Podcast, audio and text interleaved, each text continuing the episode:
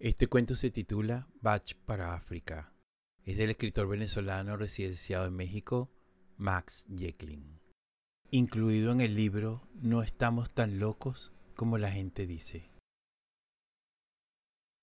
Una nueva víctima apareció a orillas del río. Las horribles mutilaciones indicaban que era la obra del mismo asesino.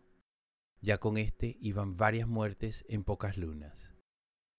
Chacá, el jefe del clan, observó con tristeza el cuerpo.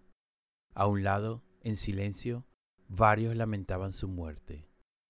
Como era la costumbre, se acercó y topó su frente con la de cada uno, al tiempo que exhaló un leve suspiro. Al apartarse, fue abordado por varios del grupo. Era urgente hacer algo para detener aquellas matanzas. De pronto, una extraña sensación flotó en el aire. Las garzas alzaron el vuelo. Las cigarras callaron y de entre la espesura de la selva salieron nuevamente aquellos extraños ruidos. Era como si cientos de monos que no eran monos aullaran en sincrónica armonía. Chacá y el resto también callaron temerosos. Sabían que desde que aparecieron aquellos ruidos habían aparecido también los muertos. Apenas regresó el silencio, decidieron que era necesario convocar a una reunión con el rey Barak. El barón Van den Broek despertó con jaqueca. La noche anterior habían bebido demasiado atendiendo la visita de los emisarios del rey Leopoldo II, quienes habían llegado a revisar las valiosas mercancías que serían despachadas a Bélgica. Salió de su tienda y se encontró a un joven que traía una bandeja con café y el periódico. Un tropiezo del sirviente hizo que un par de gotas de café mancharan el diario. Aquel desafortunado accidente bastó para que Vandenbroek lanzara dos fuetazos sobre el rostro del criado, al tiempo que gritaba furioso Maldito negro, quítate de mi camino. Estos inmundos macacos no sirven para nada. De una patada apartó al asustado muchacho y luego se dirigió al almacén donde acumulaban las mercancías. Ahí volvió a chillar.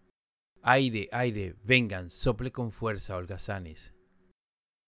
De inmediato, dos jóvenes se dirigieron presurosos a un costado de la austera construcción y comenzaron a accionar un enorme fuelle que alimentaba de aire a un órgano de tubos.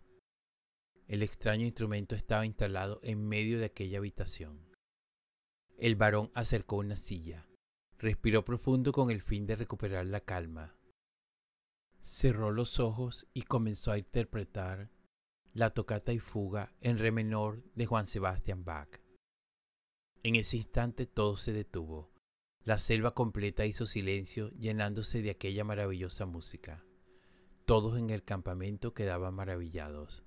Varios se preguntaban cómo alguien tan cruel era a su vez capaz de tanta belleza. Un claro en la jungla fue el lugar elegido para la reunión.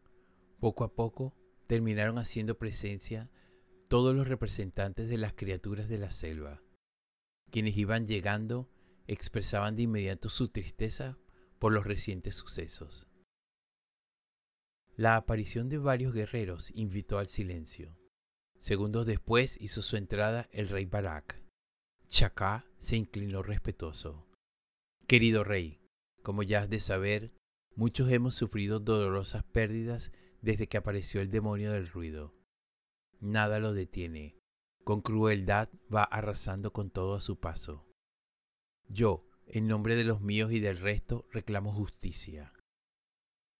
Barak lo miró algunos instantes en silencio. Sintió el gran dolor e indignación de su súbdito. Tienes mucha razón, Chacá. Ya hemos tenido demasiada paciencia. Envíen recado a toda la selva. En dos lunas lo atraparemos y tendrás tu justicia. Van den Broek había pasado los últimos días bebiendo y vagando por el campamento. Se le veía de buen humor, o al menos no estuvo maltratando a los sirvientes como era su costumbre. Incluso varios de ellos pensaron que algún buen espíritu se había adueñado del alma del patrón y que por fin llegarían días de calma. Pero no, él solo se preparaba ya había escogido a su siguiente víctima.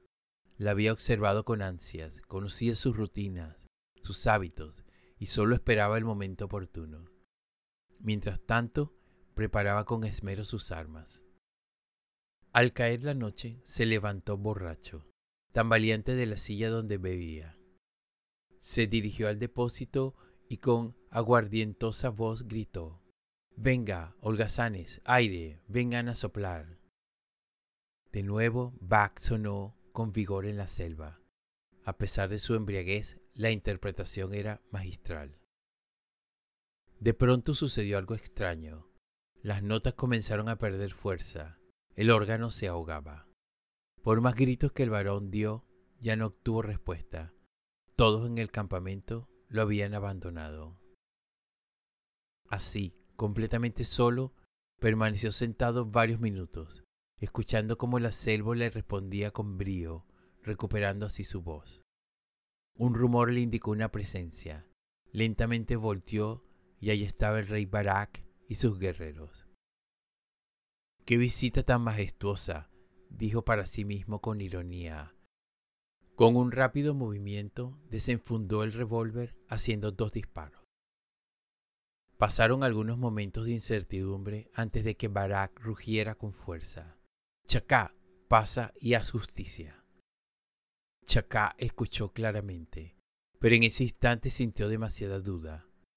No sabía si realmente sería capaz de cumplir su venganza. Aquello iba en contra de la amable naturaleza de su clan. Se acercó con tímida lentitud a la entrada y empujó la puerta. Lentamente fue apareciendo en el almacén la enorme silueta de un elefante. Mientras avanzaba por el recinto, miró con angustia a ambos lados. Ahí se acumulaban gran cantidad de pieles y de otras criaturas. En su mente vivió la agonía y el miedo de cada uno de ellos. A cada paso su furia iba en aumento. Al fondo lo esperaba Barak, rey de la selva, con su frondosa melena dorada. Él mismo, junto a tres leones más, sujetaban con firmeza a un hombre contra el suelo. Faltando pocos pasos para su encuentro, en una esquina, Chacá miró la caja repleta con todos los colmillos de marfil de sus hermanos. En ese instante supo que sí era capaz de vengarse.